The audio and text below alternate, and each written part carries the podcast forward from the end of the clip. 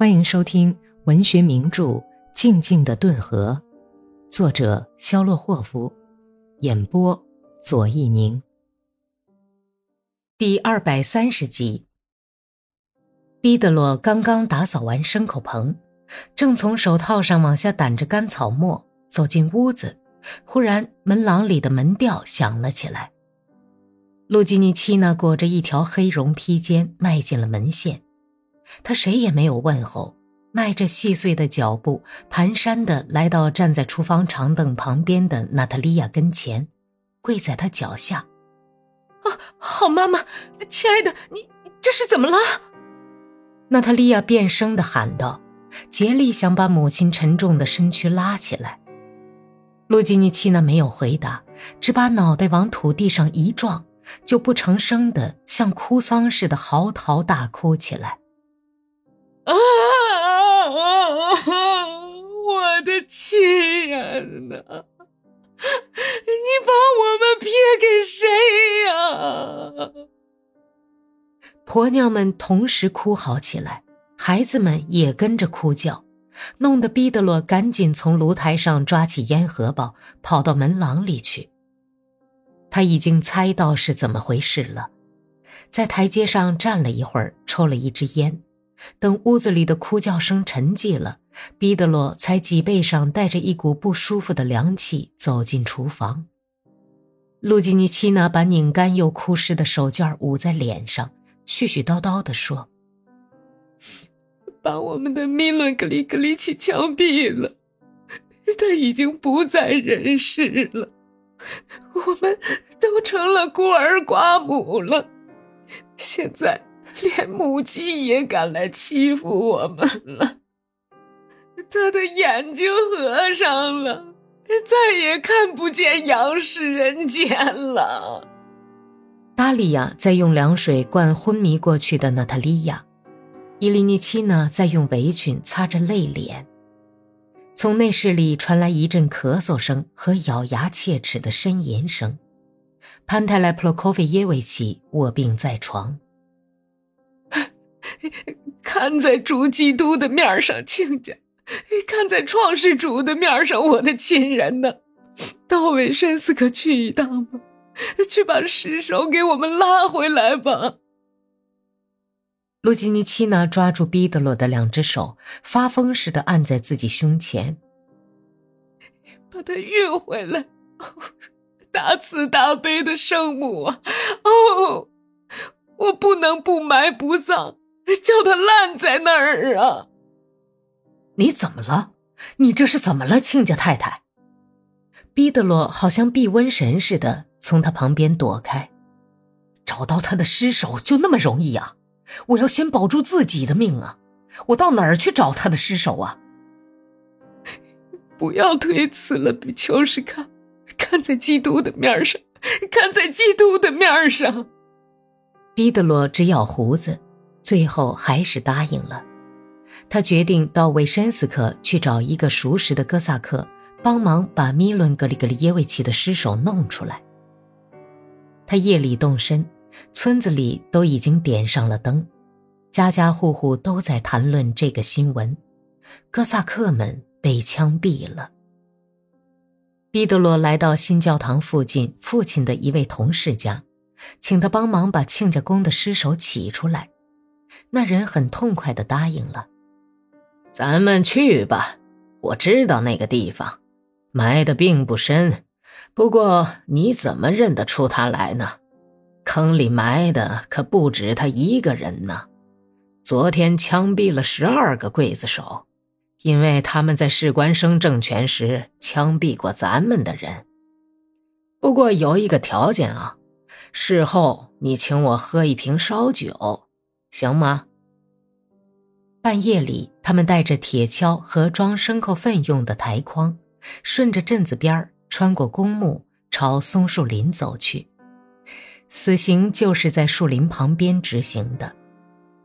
天上飘着小雪花，脚碰在结了一层白霜的红柳树上，沙沙作响。毕德罗谛听着每一个响声，心里咒骂自己这趟差事。咒骂路基尼奇娜，以致这位已经去世的亲家公。在第一片小松树旁边，那个哥萨克在一个高高的沙土缸旁边停了下来。就在这附近。他们又往前走了一百来步，一群镇上的野狗见了他们，汪汪叫着跑开了。毕得罗扔掉台筐，沙哑的低语说：“咱们回去吧。”滚他妈的！他埋在哪儿还不是一样？哎呀，我竟然干这种事儿！这个女妖精央求我来干这种事儿。你怎么胆怯了？走吧。那个哥萨克嘲笑说。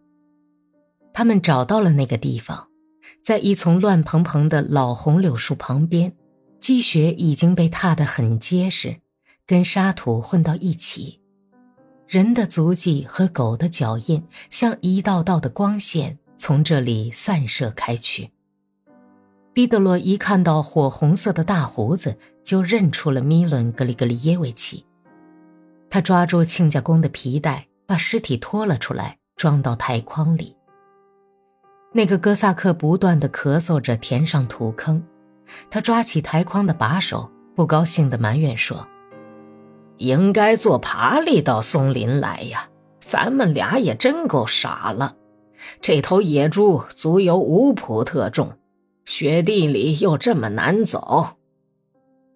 毕德洛推了推死人已经不会走路的腿，也抓起了筐把。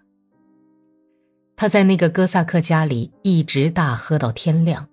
包在后部里的米伦格里格里耶维奇在爬犁里等着。彼德罗喝得醉醺醺的，把马就拴在这辆爬犁上，马一直站在那里，把带着龙头的脑袋拼命伸长，竖起耳朵打着响鼻。他也闻到了死尸的气味，所以连草都不吃了。太阳刚刚升起来，彼德罗已经回到村子，他不停地赶着马在草地上飞奔，身后。米伦格里格里耶维奇的脑袋碰得爬犁底板咚咚乱响。彼得罗一路曾两次停下来，把一团团的干草垫到死人的脑袋底下。他把亲家公直接拉回他家去。父亲生前最疼爱的小女儿格里帕什卡给死者打开了大门，就从爬犁边倒到一旁的雪堆上去。彼得罗像扛面粉口袋似的。把亲家公的尸体扛进了宽敞的厨房，小心翼翼地放在早已铺好麻布的桌子上。眼泪已经哭干了的卢基尼奇娜披头散发，在丈夫整整齐齐地穿着白寿袜的脚边趴着，嗓子全哭哑了。我们的当家人呢？我原以为你能自己走进家门。哪料到你是扛进来的呀！他那隐约可辨的低诉和抽泣声，不知道为什么非常像嘻嘻的笑声。彼得罗把格丽莎卡爷爷从内室里搀出来，老头子浑身直哆嗦，仿佛他脚下的地板在震动摇晃似的，但是他却腿脚利落地走到灵桌前面，站在死者头前。哎，你好啊，米伦。你瞧，儿子呀，咱们竟是这样见面。他画了个十字，亲了亲儿子沾满黄泥的冰凉的额角。米伦诺什卡，我也快。他声调高亢的喊道，又仿佛是怕说错话似的。急忙，完全不像老人的动作，捂上了嘴，趴到桌子上。彼得罗的喉咙像被狼抓住一样抽搐起来。他悄悄走到院子里，走到拴在台阶边的马跟前。本集播讲完毕，感谢收听。